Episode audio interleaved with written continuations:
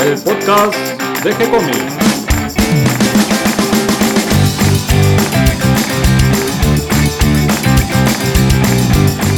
Muy bienvenidos a un nuevo episodio de G-Comics. Hoy me acompaña Mario Working y Claudio Díaz. ¿Cómo están muchachos? Hola, hola Gonzalo, Hola. hola Claudio, buenas noches. ¿Qué tal Mario? ¿Qué tal Gonzalo? Antes de que empecemos con el tema de hoy, eh, déjenme presentarlos para aquellos que no los conocen, que nos escuchan por primera vez. Mario es eh, médico, cirujano, especialista en manos, es eh, también escritor, es dibujante, le encantan las historietas, eh, le encanta la BD, además toca el piano, juega juegos de rol, eh, va a clases de navegación. ¿Qué te falta hacer, Mario? No, no, muchas cosas mal. Tiene un libro publicado, La Sociedad del Naipe, que mm, lo pueden encontrar en las librerías, hay que buscarlo, pero se encuentra todavía. Eh, ¿Alguna línea para atentar a los lectores? Sí, es un delirio, digamos, una mezcla de expedientes secretos X, el código da Vinci, nada, y todo en Buenos Aires como, digamos, este marco. Es muy bueno, es muy bueno. Acá Mario se hace el modesto, pero en realidad es una muy buena historia, muy sólida, eh, que es bastante independiente, si bien tiene que ver con el género de Código da Vinci, pero es bastante independiente y eh, para nada depende de, de eso. Eh, me parece que la historia se, so- se sostiene por sí misma y, y que además es eh, tiene mucha aventura, mucho humor, tiene unos personajes muy buenos y un trío protagonista que la verdad que se las trae y que esperamos que vuelvan en un próximo libro.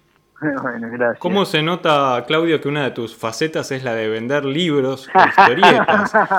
A- A Claudio lo van a encontrar en la comiquería de Entelequia de Belgrano. Ahí van a poder charlar muchísimo con Claudio. Es una persona muy interesante, sabe muchísimo de historieta. Conoce, pero a pilas sobre historieta argentina. Tiene colecciones que solo él eh, tiene en su biblioteca. Además, escribe historias eh, en el género de la, mm, ¿cómo se llama? Brujería y espada. Espada y brujería, ciencia ficción y fantasía. Exactamente. Tenés varios libros publicados. ¿Querés hablar de alguno de ellos en especial? Tengo tres publicados y una novela en camino. El primer libro fue Relatos de Terra Incógnita, fantasía medieval de aventuras, eh, humor, acción y magia. Después saqué uno de relatos cortos de ciencia ficción, básicamente casi todos son de ciencia ficción con alguno eh, de horror o humor, eh, que se llamó Relatos de otros mundos. Y finalmente saqué una antología donde invité a participar a muchos autores que yo conocí que eran muy buenos, que estaban en la misma, eh, sacando sus libros también, y se llama Relatos de Espada y Brujería porque me quise dar el gusto de sacar un libro del género, del subgénero que a mí me gusta particularmente dentro de toda la fantasía y ciencia ficción, que es la espada y brujería. Y finalmente tengo una novela en camino, de la cual ya está escrita el 75%, pero eh, soy tan crítico y trabajo tanto el texto y quiero que la novela sea, sea realmente algo importante y que, que la gente lo, la pueda disfrutar de verdad como yo. Eh, así que ya van cinco años y todavía no todavía me falta un 25%, así que les pido paciencia y ojalá que salga como, como quiero y que la disfruten todos cuando, cuando llegue el momento. Seguro va a ser excelente, yo voy a devolver la gentileza. Claudio es un escritor de primer nivel, especialmente sus historias cortas son una mejor que la otra. La verdad que tiene un talento importantísimo. Ah, Bueno, gracias. Espera que barro los pétalos. Yo me sumo también a los fans de las historias cortas de Claudio. Muy buenos los cuentos, me encantan los finales sorpresivos, inesperados. Por más que uno intenta adivinarle a dónde está yendo la historia, siempre, siempre te sorprende y, y te divierte el final, este, muy bueno. Eh, pero bueno, el género de espada y brujería nos viene perfecto para hoy, así que contamos con un especialista como vos, Claudio, para hablar del tema que nos reúne, que es el de las brujas en la historieta. Sí, exacto. Las brujas en la historieta, un elemento, unos personajes que siempre han formado parte del mundo del cómic, pero no se, no se les ha dedicado mucho, mucho estudio y, y la verdad que ah, venía bien dedicarles un poco a ver de cuál es su origen, de dónde vienen, qué se tomó de la historia y, y qué de la leyenda para dar vida a estas brujas de la historieta. Lo primero que noto al, al hacer esta investigación sobre las brujas en la historieta es que son muchísimas, ¿no? Y además que uno se tienta a sumarle enseguida las derivaciones en la televisión, en el cine Claro. y en animación, ¿no es cierto? Exacto, exacto. Yo traté de ceñirme a la definición de bruja eh, que, que, manejamos separada de la hechicera y separada de la maga, eh, para, para que no se nos escape de las manos el, el, podcast. Ya en otro momento, si quieren, podemos hacer uno sobre hechiceras en el manga o sobre, eh, perdón, en el cómic en general, o eh, magas, como ya hicimos en su momento un especial sobre magos en el mundo del cómic. Bien, ¿cuál sería la diferencia? ¿Cómo diferencio una bruja de una hechicera de una maga? Sí, bueno, hay varias acepciones, algunas que eh, tratan de ser eh, formales, o sea, materia de estudio, eh, dicen que las brujas eh, nacen en un ambiente campestre o rural, o, o sea, lejos de las ciudades y entre pueblos sencillos. O sea que la bruja viene a ser la mujer sabia que mezcla pócimas y crea ungüentos para curar a la gente y que va conservando un saber milenario natural de, de, maestra a discípula. Eh, por otro lado, las eh, hechiceras más bien se manejan entre en, en ambientes urbanos o en, la corte de los reyes o entre familias importantes y como que eh, se dedican más a, crear filtros de amor y piedra filosofal o elementos que tienen más que ver con, con un nivel más alto social. Lo cierto que a mí este, esta definición, si bien la nombro, no me termina de convencer a mí me gusta más la definición más práctica que va a, qué es en realidad. La bruja para mí, para, por lo que yo puedo estudiar del tema, es la que utiliza elementos de la naturaleza para lograr sus fines. Por ejemplo, si tiene que curar a alguien, mezcla sus hierbas para lograr una pócima. Si tiene que eh, hacer algo, eh, algún elixir, bueno, entonces lo hace en su olla, eh, toma referencias astrológicas o, de determinado momento de la luna, de, de, del ciclo lunar para saber cuándo cortar o no tal planta, o sea, es como que tiene una, una ciencia, entre comillas, que utiliza para lograr sus fines. En cambio, la hechicera, la hechicera tiene poderes intrínsecos. La hechicera genera energía, para, por ejemplo, para hechizar a una persona. Circe es una hechicera en la antigüedad porque convierte a los hombres en cerdos con un gesto. En cambio, eh, eh, para, para una bruja eso no podría ser tan fácil. Una bruja necesita, si quiere que un galán enamore a, una, a la esposa de otro eh, rival y, la consiga para sí, necesita eh, crear un filtro de amor y esto lo hace a través de su estudio in, intensivo de las fuerzas de la naturaleza y de los elementos que hay en la naturaleza como plantas o, o, o no sé, elementos animales a veces también. O sea que cuenta con poderes mágicos, pero eh, por ejemplo a partir de un signo o de un amuleto. Sería claro, claro, son, son poderes in, indirectos, digamos. Ella no, no es que estira la mano y, y enamora a una persona, no. Ella necesita ponerse en su laboratorio, en su choza, fabricarlo y después dárselo a beber a determinada persona. Es como, está más cerca de la alquimia que, que, del, que del mago. Eh, la hechicera sí tiene poderes mágicos y lo genera por su propio deseo después de haber aprendido a utilizar sus poderes. Ajá. ¿Y la maga? Y la maga es la que utiliza este, este poder para, como a modo de espectáculo. Eh, la maga es, por ejemplo, Satana en DC, que vive dando funciones, pero eh, haciéndose pasar por, eh, por una maga de escenario cuando en realidad tiene poderes reales y, y los hechizos que realiza son verdaderos. Pero está todo cubierto, o como Mandrake también, eh, que es un mago de circo, pero eh, tiene poderes que provienen de, del estudio que realizó en el Tíbet. Bien, eh, entonces eh, me quedan un montón afuera de toda la lista que hice. No, pero no, no las dejemos afuera. Unos pocos personajes. No, no, no las dejemos afuera. Podemos convenir que, que, se mezcla a veces claro, ¿no? el concepto eso. y los poderes también. Por ejemplo, en el caso de Circe, ¿no? que podemos ir a, ir a uno de los casos más antiguos en la literatura, en el que aparece una hechicera o tal vez bruja también, porque si bien usaba poderes mágicos y tenía una varita mágica o algo parecido a una vara mágica, Circe, eh, también preparaba pociones y brebajes. Eh, ¿Querés que hablemos un poquito de Circe o vos querías empezar por algo todavía más antiguo? ¿Vos la tenés, la, la de la Biblia?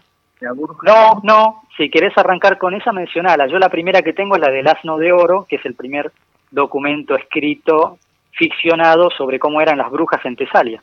Ah, porque parece que en el Viejo Testamento Saúl, el rey Saúl consulta a una bruja de Endor. Que no, yo ah. no fijé en la Biblia, tenés que agarrar el Viejo Testamento. Si querés, este, tengo una mano. Ah. Ahora lo busco. Ese yo no lo tengo. ¿Y vos, Claudio, eh, de quién hablabas? el, el, primer eh, registro literario que tengo sobre brujas lo encuentro en la obra El asno de oro, escrita por Apuleyo eh, antes de nuestra era. Es un relato fantástico ambientado en Tesalia, signado por la, por la magia y la hechicería. Eh, también tiene como elementos el terror, la aventura, el misterio y la comedia. Es la historia de un, de un viajero que va a Tesalia a conocer, o tenía que hacer un trámite, no sé qué, no recuerdo bien qué era, y entonces se, se encuentra en medio de una ciudad que está poblada de brujas. Todas, todas las mujeres de Tesalia, o casi todas, se dedican a la brujería o a la magia de un modo o de otro, y algunas con gran éxito. Justo él eh, se alquila una habitación en una casa de familia eh, y encuentra que la dueña de casa y la sirvienta, las dos se dedican a la magia. Obviamente la dueña de casa es súper poderosa y la sirvienta medio que lo hace a, como le salga. Y él se desespera por querer ver magia real, se pone a espiar y con la ayuda de la sierva espían a la dueña y bueno, cuando ven que tiene unas pócimas para transformarse en animales, no tiene mejor idea que que utilizarla para convertirse él en, ave y volar, pero se equivoca de pócima y termina transformado en un, en un asno, y ahí empieza sus desventuras constantes para tratar de volver a ser humano, eh, como fuera.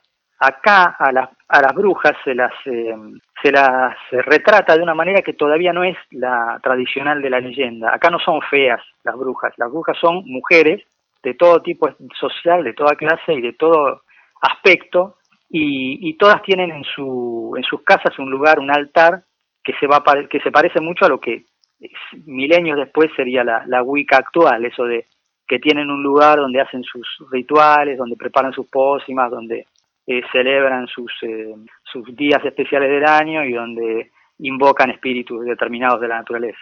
Parece que el responsable de la bruja así fea y, y de la vieja que muera con las cosas es Durero.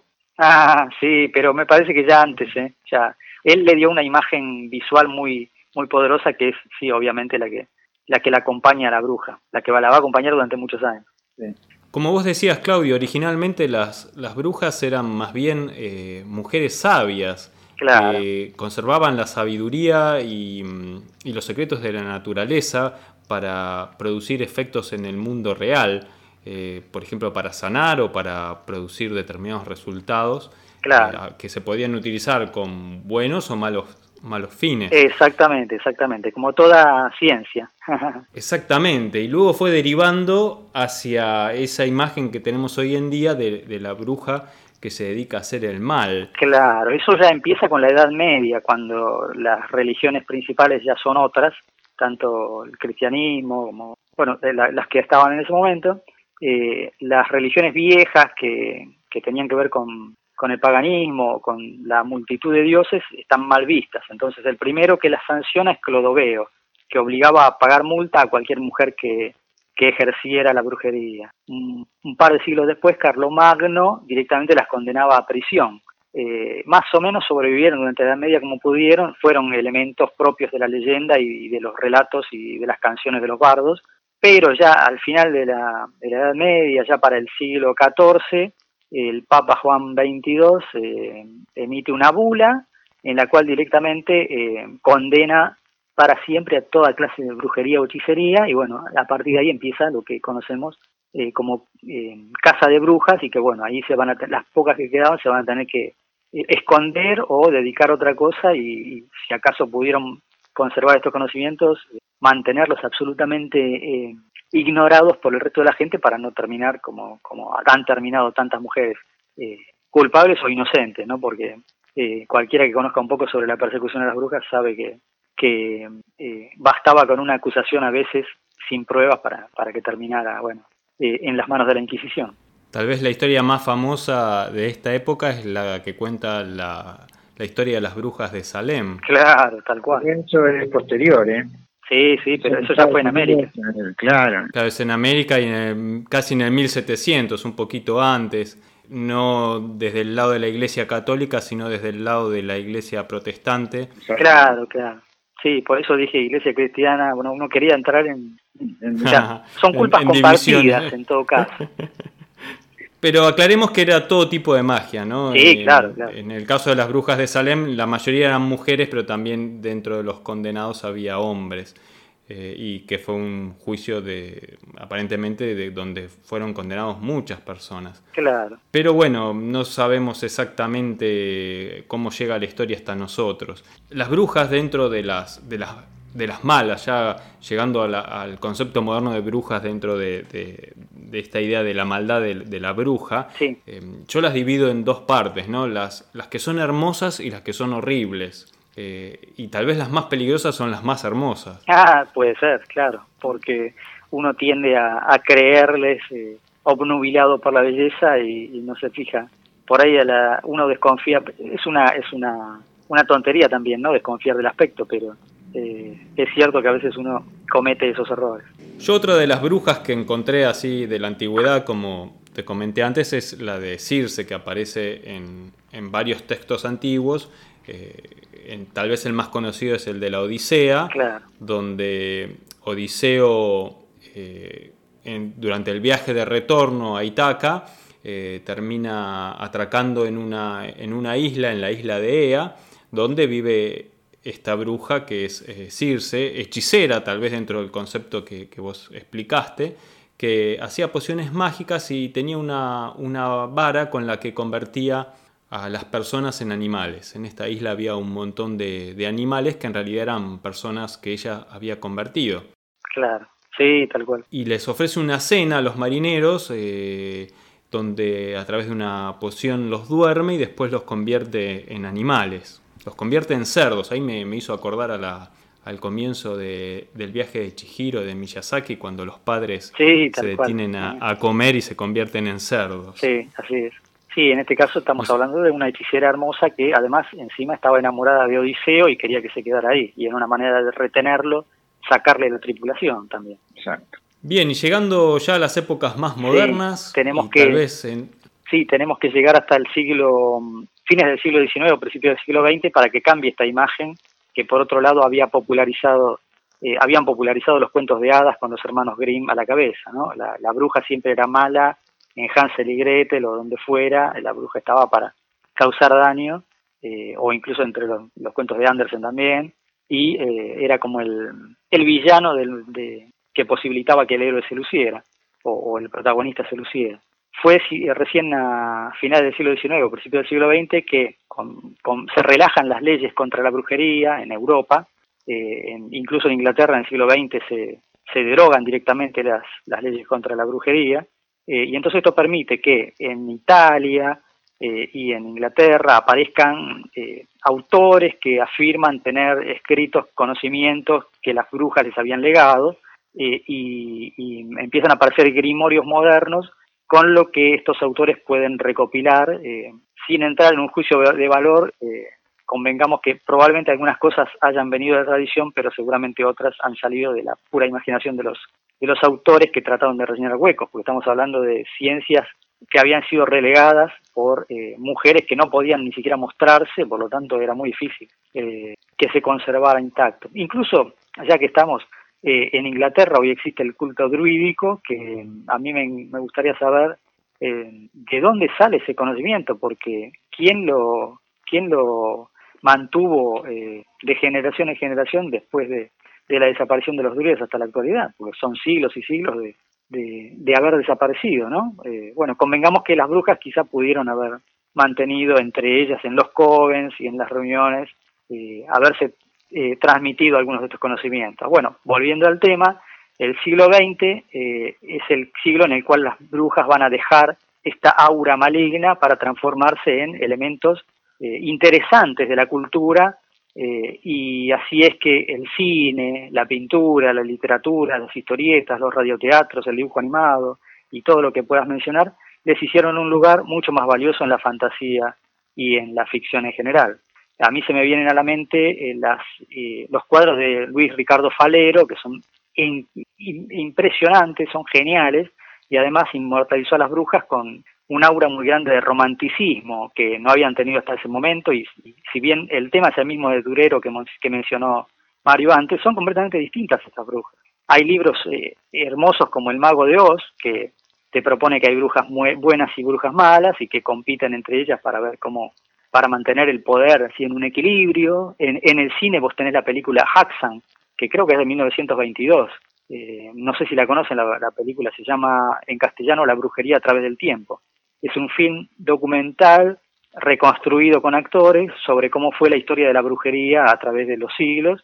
Eh, impresionante, es, un libro, es un, perdón, una película impresionante que no fue superada hasta la fecha por ningún documental.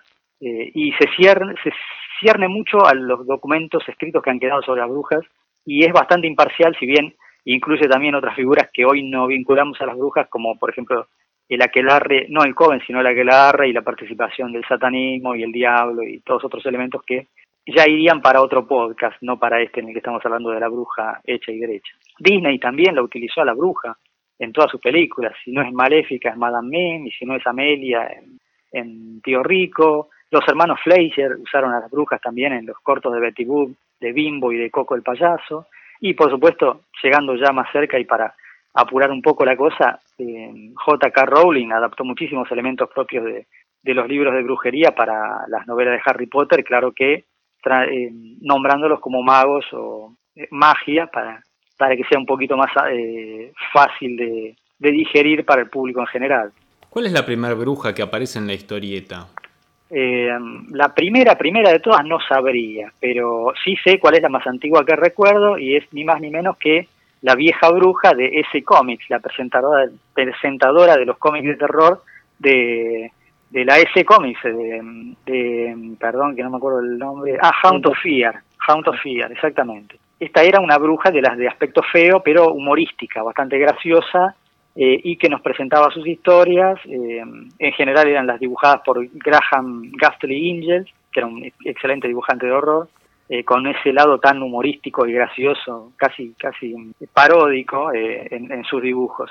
Ella era un personaje que gozó de tanta popularidad entre los lectores que finalmente contaron la historia de su origen, que fue hija de un hombre lobo llamado Sorgo y de una vampira de nombre Elicia, y que nació después de que sus padres murieran, lo cual implicó ciertos ritos y la colaboración de muchos amigos de, de los, del mundo sobrenatural. Apareció en la revista Hound of Fear número 15 por primera vez en mayo de 1950, pero hay que tener en cuenta que Hound of Fear número 15 es el primer número de la revista, porque antes se llamaba de otra manera y traía relatos de otro tipo, pero como hacían en esa época la costumbre de, para no pagar de nuevo derechos de correo y de envío, eh, las revistas cambiaba de nombre y cambiaba de contenido, pero mantenían la numeración. Entonces, Hound of Fear número 1 en realidad lleva el número 15. Y recién la Hound of Fear número 4 llevaría el nombre correcto. Eh, ella se alternaba también en las revistas de, su colega, de sus colegas, de, de Ball Keeper y de Crypt Keeper. No creo que, haga, que haya mucho más que contar porque además creo que Mario ya lo cubrió en otro podcast dedicado a, a ese cómic. Por esa época, pero en un género totalmente diferente, donde mm, me parece que es un acierto esta combinación, aparece Sabrina, la bruja adolescente, eh, creada por Don de Dan de Carlo y George Giadir. Exacto, sí. Año 1962. 62. Exactamente, 62. Más, más, claro, más acá. Pero sí es Dan de Carlo, eh, un dibujante maravilloso, a mí me encanta, es eh, uno de mis dibujantes preferidos, que venía ya desde Millie de Model y desarrolló todo el estilo Archie, sí. y que en Sabrina se luce. Eh, los primeros episodios segurísimo están dibujados por él y no por otro dibujante de la editorial. Eh, hay una edición en blanco y negro de todo Sabrina completo que en Amazon la deben encontrar, que la verdad es, es un lujo porque ahí puedes apreciar bien el, dibujo, la línea y es una época muy brillante de él. Eh, este personaje es un personaje que, que como dice el nombre, es una bruja adolescente. Eh, ahí se anticipa a Harry Potter y a un montón de programas de televisión sobre brujas, ¿no? Claro. Y este personaje tiene un gato que se llama Salem y mm, vive con dos, dos, brujas que tienen como 600 años cada una, sus tías, eh, que se llaman Hilda y Zelda, y tiene una especie de, institutriz o directora que le va diciendo las misiones que tiene que cumplir, que se llama Miss Della. Además, Sabrina trabaja en un bar y mm, en el bar, eh, ella se dedica a preparar pociones mágicas y, se los da a, las parejas para que, se formen parejas de enamorados. Eh, si bien ella se dedica a, enamorar otros, ella no puede enamorarse porque las brujas tienen prohibido enamorarse porque si no perdería, perdería sus poderes y se volvería humana.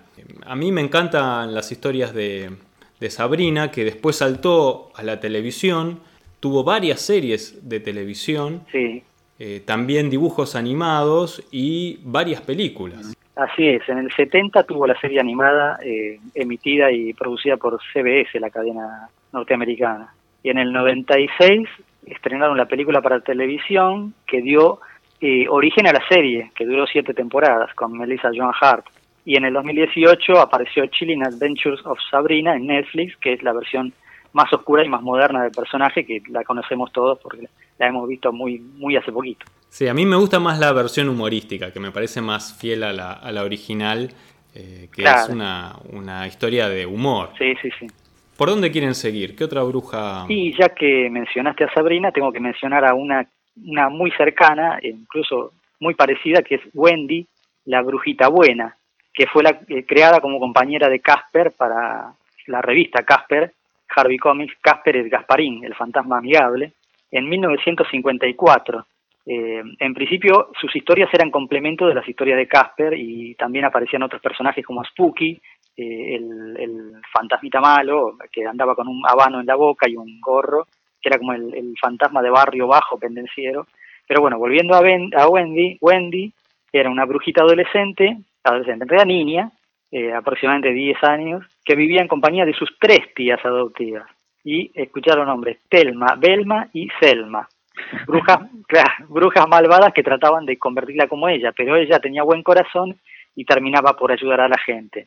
Eh, en sus historias se cruzó varias veces con Gasparín y con otros personajes más también del mismo universo de, de la Harvey Comics. Eh, en esa época, en el 54, todavía se podía escribir, se podían escribir guiones por ahí no tan eh, dulces para los chicos. Y en el caso de Wendy, Wendy había sido abandonada, eh, nunca se explicó por qué, en la, en la puerta de la cabaña de las brujas, cuando era un bebé, un bebé humano. Entonces las brujas se enternecieron y la adoptaron. Y nunca supo que, de dónde venía, quién era. Lo único que sabía es que ella era humana y que podía manejar la magia porque se la habían enseñado a las tías. Fue muy popular, muchísimo, tal, tal es así que en el 58 empezó a aparecer también en los cortos de Harvey Toons, los cortos eh, animados de Gasparín, eh, con sus propias aventuras. Y la voz era eh, la voz de Mae Questel, que había sido quien diera la voz de Betty Boop, a la que ya mencionamos un ratito atrás. Mae Questel incluso fue cantante. Eh, tenía una voz muy hermosa y muy característica. En, en el año 60, Wendy tuvo su propia revista, pasó a tener su propia revista y en el 98 formó parte de un film Casper meets Wendy, o sea, Gasparín encuentra a Wendy y fue interpretada por Hilary Duff. En el 2001 tuvo un juego para Game Boy y también tuvo otro juego más posteriormente. Eh, y como, bueno, e-, esto sería más o menos lo que tiene que ver con Wendy, con el personaje de Wendy, que hasta la actualidad lo hemos, lo hemos visto, creo que es bastante conocido. Eh, y como, como curiosidad, Harvey Comics también intentó hacer relatos de horror, pero ya no con los personajes Wendy y Casper, sino que hizo uno al estilo de Cuentos de la Cripta y se llamó casualmente Witch's Tales, que por eso lo menciona acá, que vendría a ser cuentos de la bruja. Ahí ya con brujas malas. Claro, Con, con, con, relatos de horror, eh, con finales así sorprendentes o con eh, muy parecido a, la, a Tales from the Crypt. Quizás eh, algunos eran muy buenos y algunos dibujantes eran muy buenos, pero de vez en cuando también tenía relleno. No tenía el, nivel tan alto como la S Comics, pero vale la pena mencionarlo. Además, Cuentos de la Bruja, ¿quién no compraría una revista con ese nombre? la década de los 60 es como la década de las brujas en la historieta, porque muchas brujas nacieron por esos años. Tal cual, tal cual. A ver si es la misma que estoy pensando, la que estabas pensando vos. Yo estaba pensando en DC Comics, aparece Satana. Ah, bueno. Eh, Satana con Z, porque la Marvel tiene una Satana, pero con S, claro. menos conocida. La Satana de DC Comics eh, quizás es una de las brujas, hechiceras, magas más famosas de, de DC Comics. Eh, creada en el año 1966 por Garner Fox. Em, se trata de, em, de, una ella en realidad es la hija de un mago, eh, un mago de escenario, como, como vos describías al, principio, con su traje, su galera. Eh, ella cambia su, su traje por, por este, una malla con unas medias de red y unos zapatos de taco, que supongo que la hacen más llamativa en el escenario todavía. Claro, tal cual. Ella, tiene esa combinación de traje entre el traje del mago y el traje de la asistente del mago. Claro, y ella mm, eh, buscando a su padre, porque su padre desaparece, es que encuentra un libro que es un libro de un antepasado de ella que resulta ser que es Leonardo da Vinci y a partir de esos de ese libro de, magia ella empieza a, aprender a, desarrollar sus poderes. Eh, termina siendo muy conocida porque termina formando parte de la Liga de la Justicia. Claro, por supuesto. Sí, es un, no, es que es un personaje encantador eh, no solo en lo visual, sino también en toda la, todo el bagaje eh, de, detrás de ella, todo, su, todo el mundo inventado, el mundo mágico que la rodea y, eso de que tiene que decir los, los hechizos eh, hablando al revés también es muy, muy pintoresco. Me faltó decir que el dibujante original, el, que hizo la primer Satana, fue Murphy Anderson. Ah. Y que Satana tuvo varias parejas, quizás la más recordada es cuando estuvo en pareja con John Constantine. ¿Qué pareja? Pero también tenemos eh, un equivalente en, Marvel. Sí, obviamente. Que está muy de moda por estos días. sí, sí, la, bruja escarlata. Pero por supuesto. Wanda Máximo.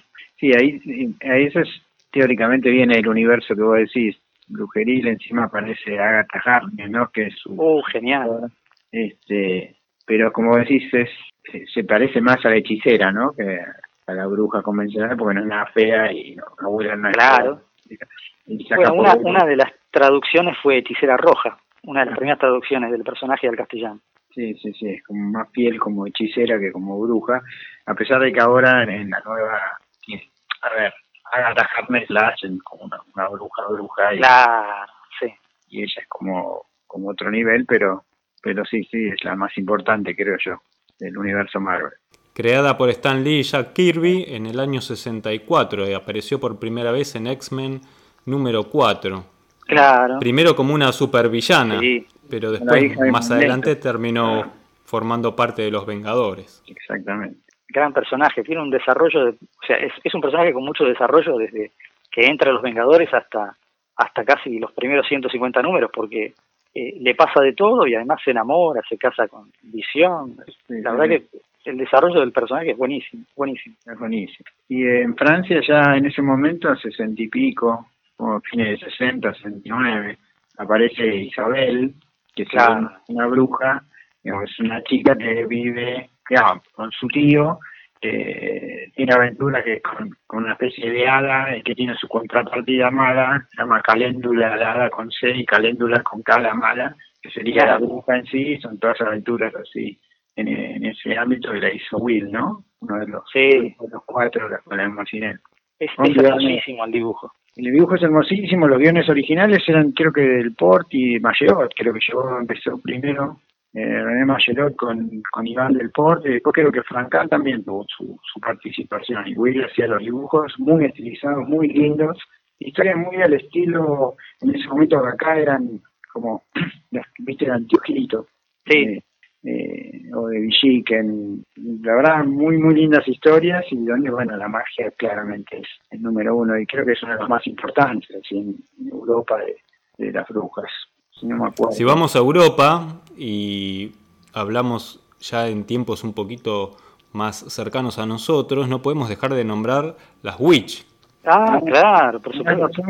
Sí, sí hay Las Witch, eh, creadas por eh, Alessandro Barbucci y Bárbara Canepa, que son cinco chicas, eh, Will, Irma, Tarani, Cornelia y Hailin, eh, cinco chicas que manejan los poderes del agua, el aire, la tierra, el fuego y la energía pura, y que todo esto gira alrededor de un colgante que se llama el corazón de Kandrakar. Es dentro del género del euromanga, esa combinación, fusión del estilo eh, de dibujo europeo con la escuela italiana de Disney, porque de allí venían Alessandro Barbucci y Bárbara Canepa, eh, pero combinado con todas las influencias que recibe Europa de, del estilo manga. influencias que ya originalmente había recibido Disney con los ojos grandes a partir de Bambi, ¿no es cierto? Claro, sí, sí. Además, Italia es un país donde eh, se emitía muchísimo anime, así que imagino que, que Canepa y... Ay, perdón, se me fue el nombre del otro. Alessandro Barbucci es el dibujante. Sí, Barbucci. Habrán mamado muchísimo eh, esa influencia mientras crecían y mientras aprendían.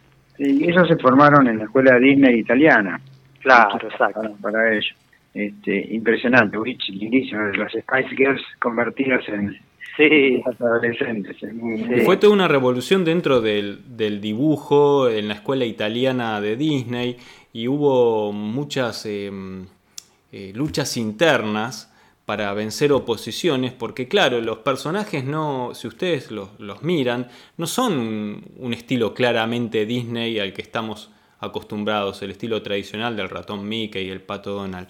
Y la idea original de los, de los editores en Italia era ceñirse estrictamente al estilo Disney y ellos tuvieron que romper una cantidad de, de oposiciones y también contar un poco con la buena suerte, como que llegó en un momento un editor de la Disney pero norteamericano y que ellos le presentaron como sin querer la cosa, al final de la carpeta el proyecto de las, de las Witch y, este hombre realmente arriesgado dentro de Disney eh, les dio el apoyo como para que se lancen y después fue un éxito enorme. En Italia inicialmente llegó a vender 200.000 ejemplares cuando la revista más importante de Disney, que era la de Topolino vendía 400.000 eh, y después se tradujo a más de 20 idiomas y vendieron este, millones de ejemplares en todo el mundo.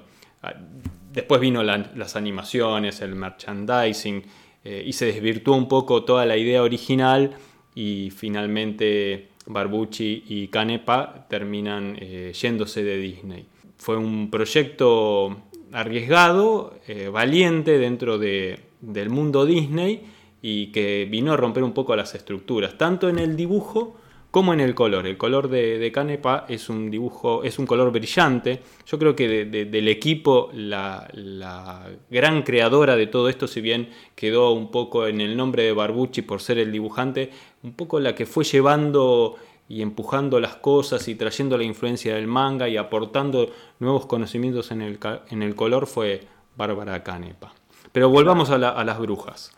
Y bueno, ya que mencionaste Disney, el salto natural es ir a las dos brujas más importantes del mundo del cómic de Disney, que además muchas veces han aparecido juntas en historietas. Una de ellas aparece en 1961, y acá me imagino que a Mario le va a gustar porque la creó Karl Barks, y ya debe, ya debe saber de quién estamos hablando. Eh, se trata de Mágica de Spell o la bruja Amelia, como la conocimos nosotros.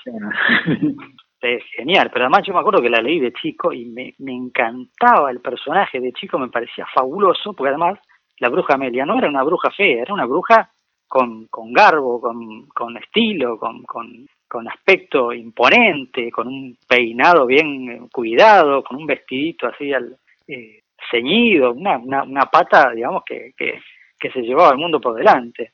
Eh, y bueno, tiempo después me enteré, bastante tiempo después, que Karl Barks en un reportaje dijo que se había inspirado para crear a, la bruja Amelia en Gina Lollobrigida, Sofía Loren y Morticia Adams. es buenísimo. Buena, buena combinación. sí, Mágica de Spell o Amelia, como la conocí, eh, vivía en la ladera del monte Vesubio, hacía sus pócimas y brebajes en una cueva cerca de Nápoles y eh, además tenía poderes, no era solo que no era solo bruja sino hechicera en este sentido porque podía transformarse en animales, trasladarse de un lugar a otro en el espacio eh, por acto de magia y volar también. Y su interés principal era eh, robarle a Tío Rico la primer moneda que había ganado, porque para Tío Rico era el, talismán que le permitía ser famoso, Tío Rico, perdón, ser millonario. Eh, Tío Rico decía que si algún día perdía la moneda número uno, eh, iba a perder toda su fortuna inmediatamente. Pero Amelia tenía otra teoría, ella decía que en realidad Tío Rico era el de la buena fortuna y que al transformar a ese, a ese, a ese dime, a esa moneda de 10 centavos en su talismán, realmente había transmitido sus poderes, eh, su suerte al talismán y que si ella lo conseguía y lo fundía con otros elementos que tenía en un hechizo especial, la más poderosa y la más eh, la más rica del, planeta iba a ser ella. La otra bruja famosa del mundo de Disney, famosa en el mundo del cómic, quiero decir, es Madame Mim, que en realidad aparece por primera vez en La Espada en la Piedra, la película del 1963, una de las últimas películas, creo que la última película animada que Disney vio estrenada en vida. Eh, allí aparece como enemiga de Merlín, de Merlín que era el tutor en ese momento y maestro de Arturo, que Arturo es chico en la película y le dicen grillo. Eh, está basada libremente la historia en el libro de T.H. White, fue muy famoso en esa época, eh, y, y, el momento culmine de la película es un duelo que los dos magos tienen, en el cual se van transformando en animales, la idea de que se tenían, ellos ponen la regla de que se tenían que transformar solamente en animales y a ver quién vencía al otro.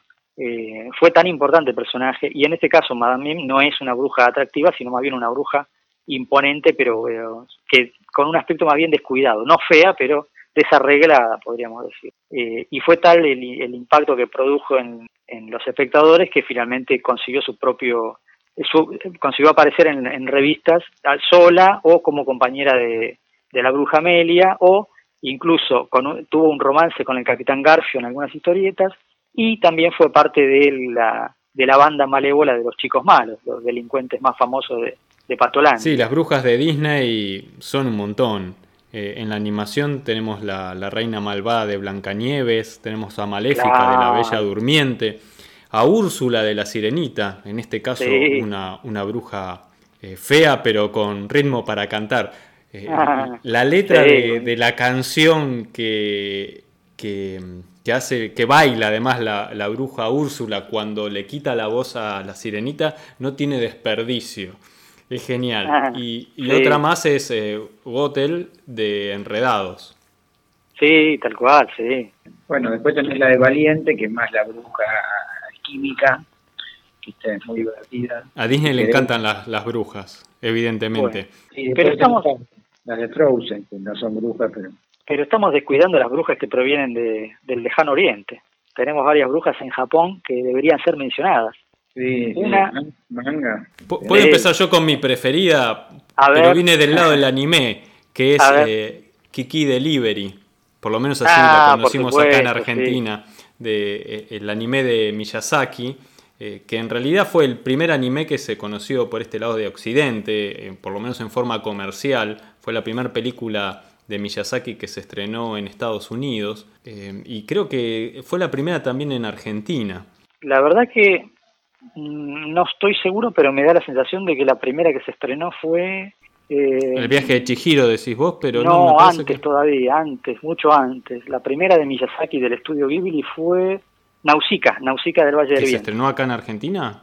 Se estrenó acá en Argentina, sí. Ah, el caso insólito. Lo que pasa es que venía, eh, eh, como es auspiciada y, y portada y rearmada eh, en Estados Unidos para que tuviera un final feliz la película, porque en realidad no termina muy muy bien. Nausicaa, digo. Sí, ¿eh? sí, sí. Pero sí, pasó desapercibida y no fue sino hasta mucho después que, que Ghibli y que Miyazaki se hicieron famosos con, con, con sí, igual acá en Argentina es como que Miyazaki termina de hacerse popular eh, con el viaje de Chihiro. claro, pasó más como, como desapercibida. aunque después pasó a ser una de las preferidas, por lo menos eh, entre las niñas es una de las animaciones de Miyazaki que más les gusta. Es buenísima, es buenísima. Incluso tiene una versión con personajes reales, posterior. Eso no lo sabía. Tiene una, está basado en una novela en realidad, la que inventó la historia de, de Kiki es eh, Eiko Kadono, que es una autora muy famosa en Japón, tuvo numerosísimos premios, incluso es ganadora del, del premio uy, ¿cómo se llama este premio internacional de la literatura infantil? El más importante de todos. Bueno, no me voy a acordar, pero ella lo, ganó también. Y, además es una historia que se desarrolló en varios volúmenes. Tiene seis o siete libros publicados sobre, sobre esta brujita. ¿Vos querías nombrar alguna otra? Claro. Una, una que vi ya más hace muchos años atrás y la verdad que tengo que tomar un grimorio, abrirlo, desempolvarlo y, y empezar a, a, recordar. Se trata de Sally la Bruja, que acá se dio en Argentina con ese nombre, Sally la Brujita, eh, y era una serie animada de unos 80, 88 episodios más o menos, que eh, originalmente en Japón fue en blanco y negro primero y después a color. Acá los que pasaron en Argentina eran todos a color. Era Sally era una, la princesa del reino de los magos o brujos, que se llamaba Astoria, este reino, y que quedaba poner en el cielo, algo muy común en, en la fantasía japonesa, siempre el mundo de los magos queda arriba del mundo terrenal. Entonces ella, de curiosa y, e inquieta que es Sally, es una chica de más o menos 10, 12 años, decide bajar a la Tierra a investigar por su cuenta cómo es el, mundo humano. Y justo cae para salvar a dos chicas que iban a la escuela que estaban siendo asaltadas por unos ladrones. Entonces se hace amiga de ellas, les, caen bien, ella también les cae bien a, las chicas y decide quedarse a partir de ese momento en la Tierra, estudiando la misma escuela que ellas, eh, eh, disfrazada de compañerita de clase, o sea, se, se, anota en la escuela y se va a estudiar con ellas eh, para poder aprender también cómo era el mundo humano. Eh, ella tiene, en realidad es una serie humorística más que nada, o sea, la, brujería está al servicio de, del humor. Y me acuerdo que los personajes más simpáticos son, además de las dos compañeras de, de Sally, los trillizos Hanamura, que eran tres trillizos increíbles, buenísimos, que le daban el toque humorístico intenso y absurdo de la serie. Eh, y también me acuerdo mucho el ending, que era una, un mambo, era una canción en japonés, cantada en japonés, pero era un mambo, era el mambo de la bruja o Majo no Mambo, hasta el día de hoy me la acuerdo, la tengo en la mente esa canción, que era impresionante, genial. Una gran serie eh, animada que pocos recuerdan porque nunca más se volvió a dar. Y decías que también eh, tenías otra historia más con brujas. Y hay por lo menos dos que merecen ser nombradas, pero que ya son más modernas de Japón, porque se está publicando Ibrea las dos. Una es Little Witch Academia, que está eh, que Netflix está emitiendo la serie, o sea, la podés ver en Netflix ahora, son 25 capítulos animados. Si bien hay dos películas cortas, dos, eh, no sé si decir corto o medio metraje, porque duran media hora, y ahora en este momento no sé si calificarlas como cortometraje o mediometraje, eh, que son películas que se estrenaron en cine. Una se estrenó en cine en 2013, tuvo mucho éxito, eh, y a eso le llevó eh, en el 2015 que los fans pidieran y aportaran dinero para hacer una secuela, que también se estrenó, y finalmente en el 2017 salió la serie animada de 25 episodios, que es la que está disponible para ver. Es muy buena, es muy humorística, no es algo que te va a cambiar la vida, no es Kiki, pero me parece que vale la pena verla porque tiene momentos muy, muy graciosos eh, y además los personajes me parecen geniales, sobre todo el personaje de Susi Babaran, que es una de las brujas compañeritas de Atsuko Kagari, que es la, la protagonista que sin tener demasiada capacidad para la magia quiere ser bruja, quiere ser bruja porque es, adora a un personaje famoso, eh, una bruja famosa que montaba espectáculos casi como, como un grupo de rock que iba por el mundo, llamada Shining Chariot. Eh, bueno, entonces Azuko Kagari se anota en la escuela de magia eh, y ahí conoce a Lotte Jansson, que es una bruja pelirroja, y a Susie Mambabaran, que es un personaje brillantísimo, la verdad que me quedó, me, dejó encantado porque lo tiene todo, es un personaje eh, casi surrealista, no tiene límites, pone en peligro siempre a sus compañeras, las usa como, como conejillo de India, creo que lo mejor que tiene la serie es, ese personaje, Susie Mambabaran que además tiene, tiene eso de, de personajes japoneses, los, los yokai japoneses, eso que tienen como que se ve un ojo y el otro está tapado por el pelo, esas mm, características así muy, muy sugestivas, muy, eh, muy del, del, más allá. A mí me encanta ese personaje. Pero bueno, y la otra es, eh, la otra que está sacando también es Atelier of Witch Hat, está sacando Ibrea también en este momento y ya es una serie un poco más larga. El manga de Ibrea. Me pidió Catalina que te nombre esa historieta porque a ella le ah, encanta. Le gusta, le gusta, porque tiene un dibujo maravilloso, Atelier Wizard, es increíble. Me hace acordar muchísimo a Alfon Muja, a los grandes dibujantes de, esa época, de fines del siglo XIX, principios del siglo XX, una composición eh, impresionante. Eh, sí, también es la historia de una chica que quiere ser hechicera, quiere ser maga y se, se anota en un colegio de, magia después de conocer a Quifri, un mago, eh, claro, pero ella no tiene ningún poder especial, es una humana común, ¿no es cierto? Yo te cuento lo, que me ha hablado Catalina, porque yo no la leí, pero ella me pidió por favor que, te nombre esa historieta porque eh, a ella le, gusta, tiene, tiene el, libro publicado por Ibrea. Eh, y sé que también ahora se, se, está o publicando o editando o dibujando una, una secuela, una segunda parte de esta historia. Sí, sí, a mí me parece fascinante. El guion está bien, es una historia no tan humorística como la que mencioné antes, es más, más seria, más, más emotiva, eh, pero, pero el dibujo, la verdad que vamos a mencionar al autor, Kamome Shirahama, de paso, el dibujo me parece que es un, trabajo que yo mismo lo envidio, ¿eh? yo no, no soy dibujante, pero la verdad que me encantaría dibujar así. Bien, lo anoto en mi lista para, para lectura. Sí, hay, que, recomendar. ¿Qué les parece si venimos un poquito para estas tierras después de este viaje que hicimos por todo el mundo y llegamos finalmente a Trulala? Oh. Y, y nos encontramos con uno de los personajes geniales de García Ferrer, que es la bruja Cachabacha. Eh, la bruja Cachabacha que andaba en una escoba voladora, que además tenía el poder de borrar las cosas, esta escoba. Al barrer podías borrar cosas y hacerlas desaparecer. Tenía un búho que, al que ella llamaba pajarraco, que era el que le daba siempre consejos y la ayudaba a hacer este, sus maldades. La bruja Cachabacha eh, es dentro de estas brujas que son feas y malas, no, no, no tienen otra cualidad y ella se dedicaba especialmente a hacer el mal a los habitantes de Trulala. Eh, no era que tenía algún plan siniestro o tenía algún objetivo eh, más allá del de hacer el mal. Su único objetivo era eh, torturar a los pobres habitantes de Trulala y por supuesto Hijitus este, siempre tenía que ir al, rescate. Tenía la, debilidad de, enamorarse, si no me acuerdo mal, del profesor Neurus en algún momento se enamora de él. pero siempre eh, Neurus eh, huye despavorido. El, detalle aquí es el, quién hacía la voz de la bruja cachabacha, porque es una voz que llama mucho la atención. ¿no? Que fue Néstor de Alessandro, que era actor y era músico, también eh, escritor, que trabajó en la revista Dislocada, también lo asesoraba humorísticamente a Carlitos Balá. Fue uno de los creadores del jingle de Mantecol y además de hacer la voz de, de Cachabacha, hacía también la voz de Hijitus y los ladrillos de Pichichus, el perrito de Hijitus. Hay una historia eh, en el que la bruja Cachabacha le roba el sombrero a Hijitus para, para, poder volar ella también porque se le había roto la escoba voladora. Eh, una historia en la que finalmente termina quedándose con el sombrero larguirucho y entonces hace toda una trampa eh, ofreciéndole al larguirucho eh, la inteligencia y la fuerza del doctor, del profesor Neurus, este, para llevarlo hasta el castillo donde vivía ella y recuperar nuevamente el sombrero. La bruja cachabacha quedó así en la memoria de, muchos niños y ha traumado a varias generaciones.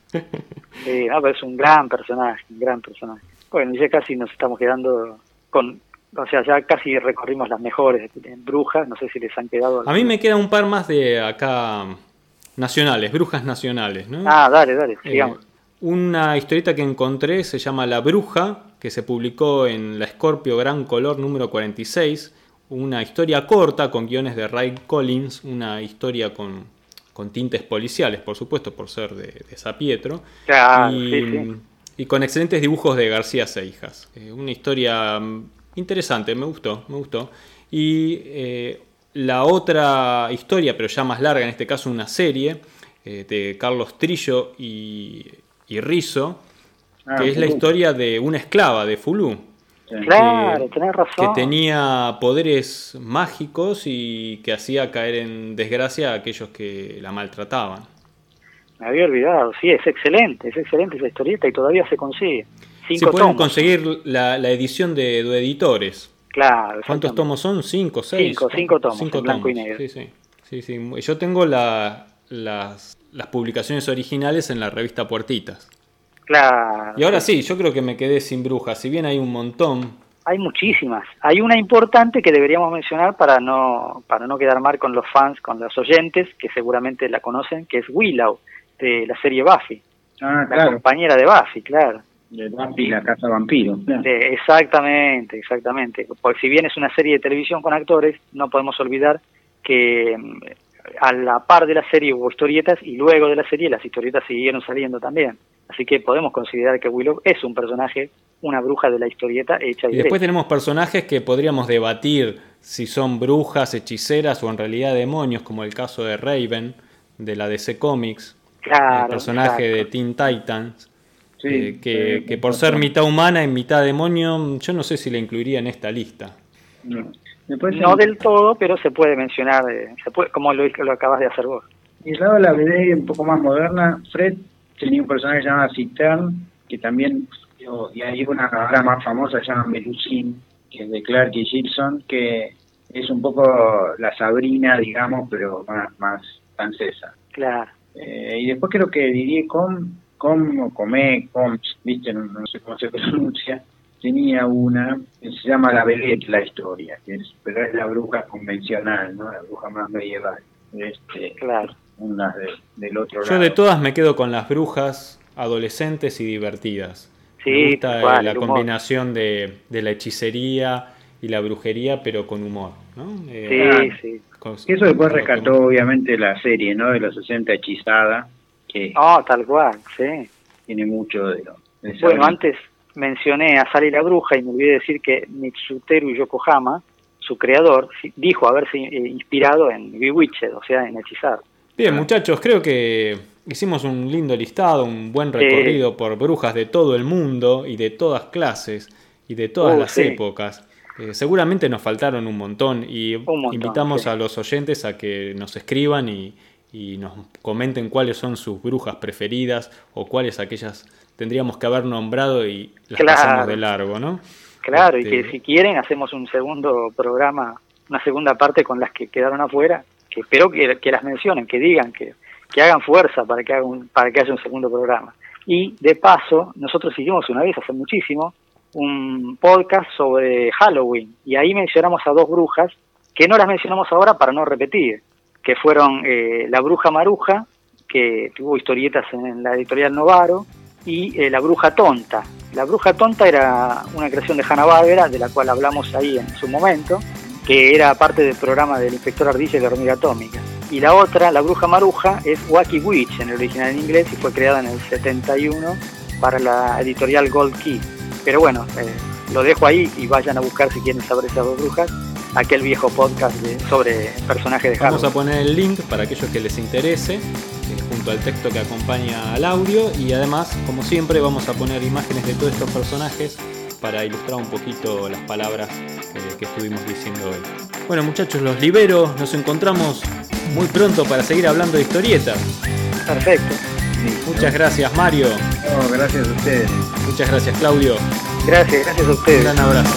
Igual.